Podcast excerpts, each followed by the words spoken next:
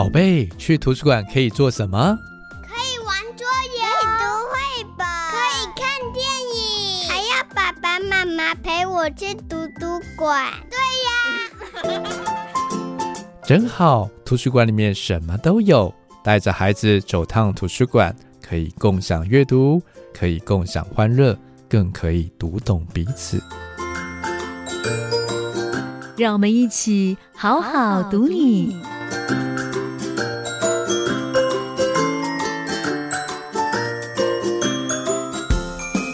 好好读你这节目，期待邀请您与孩子前往图书馆的旅程中，好好阅读彼此，好好阅读旅途，好好阅读好书，最后更能够好好阅读自己。期待读你千遍也不厌倦。你好，我是洪敦明，我是国立公共资讯图书馆的馆员。今天的主题，我们要来谈专题式的自主学习，从图书馆开始。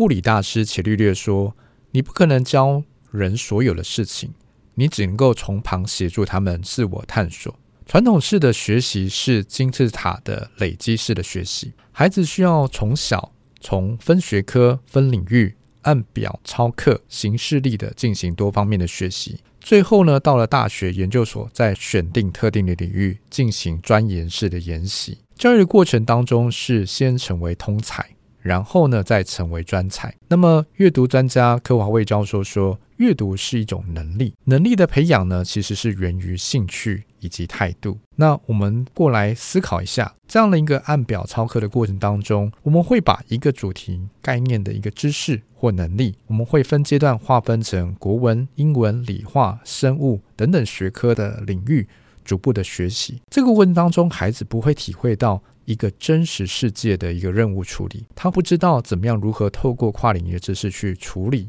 以及克服问题，他也不知道每一个知识要这样的一个分科分领域的这个划分的意义何在。然而，就孩子天然学习的倾向是渴望有意义的建构，进行专题式的学习。因此呢，我们会建议各位家长先帮助孩子成为特定领域的专才，然后呢，再拓展其他领域的学习。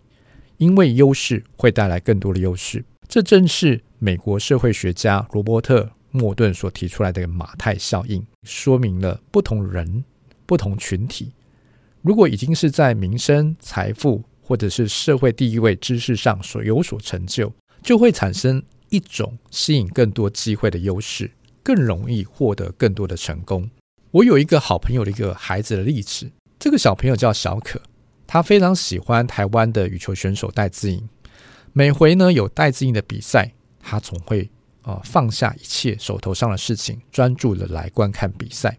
那他在课余的时间总是会花费相当大量的时间来练习羽球。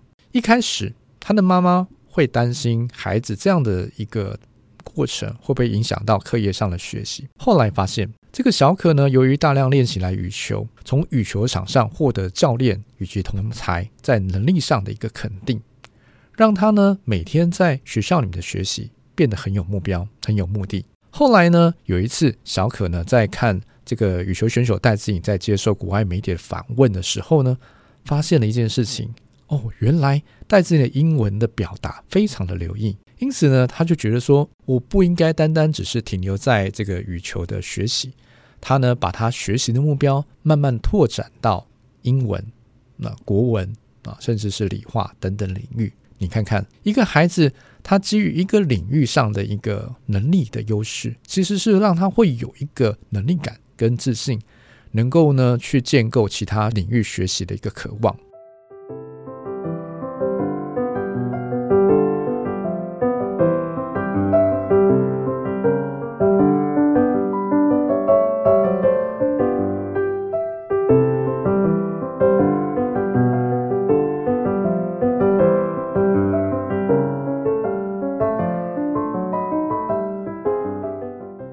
一个例子是世界知名的脑神经外科医生班卡森的故事。在《天赋妙手》这本书里面说到，班卡森他从小时候呢是在贫民窟的落后环境中成长。那他这个只念过小学三年级的妈妈呢，她是在有钱人家里面帮佣。这个妈妈呢，在为雇主打扫的时候，她观察到这个学术渊博的雇主，几乎呢都阅读过这个他墙上书柜里面的所有书籍。这些的阅读量似乎反映了雇主目前的成就。这个发现提醒了班卡森的妈妈，要让孩子多多的阅读，而不是让孩子花太多时间来看电视。然而，要多多阅读这件事情，妈妈没有钱买书。因此呢，妈妈选择了要孩子去底特律公共图书馆去进行阅读。她要求班卡森和他的哥哥每个礼拜都要到图书馆去借两本书来阅读。不仅如此，他还会要求孩子呢要写读后心得给他。即便呢他看不懂孩子所写的文字呢，他会要求孩子念给他听。一开始，班卡森表现得非常不情愿，但是呢。还好，他碰到一个在图书馆里面热心的馆员，为他介绍了一本一本的好书。他慢慢的产生了对自然领域的好奇，特别是关于矿物质、蔬菜和动物等主题的好书。那班卡森呢，在图书馆里面几乎浏览了所有他有兴趣的主题书籍。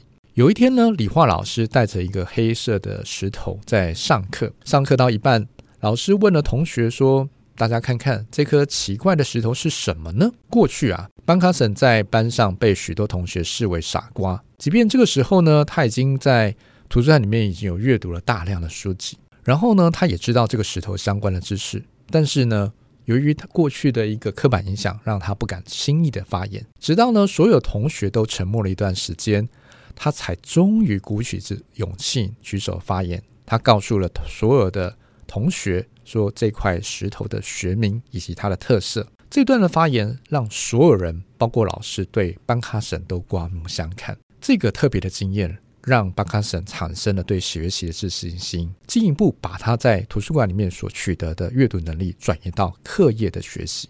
如此巨大的变化，使他逐步在在底特律所有的学校里面排行第一名。最后呢，他被啊、耶鲁大学授予奖学金，由于他非常用心的一个努力跟学习，还被医学界公认为世界上是最好的儿童神经外科医生。他成为世界上第一个执行分离后脑连接的连体婴手术的成功案例。他精湛的大脑半球手术提升了手术成功几率，拯救了所有面对死亡威胁的成人和婴孩，甚至呢后来成为了美国总统的候选人。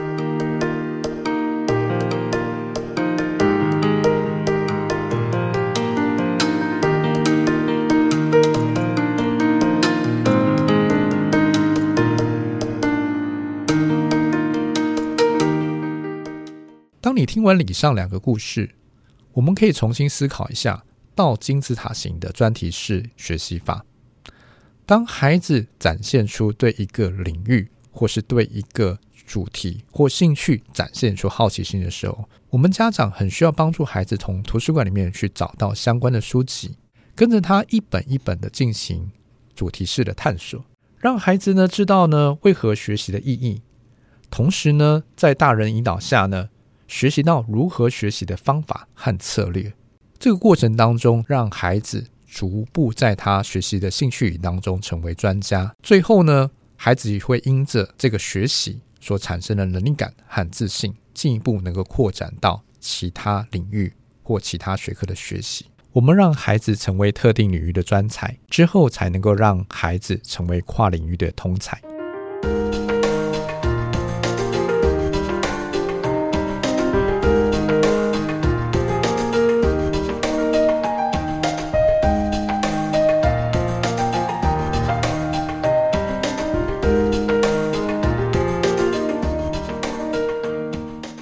最后留给您与孩子一个小作业，邀请您观察一下孩子最近关心的话题会是什么呢？花点时间跟孩子到图书馆去找找相关的好书，也许你会发现孩子蕴藏的丰富潜力。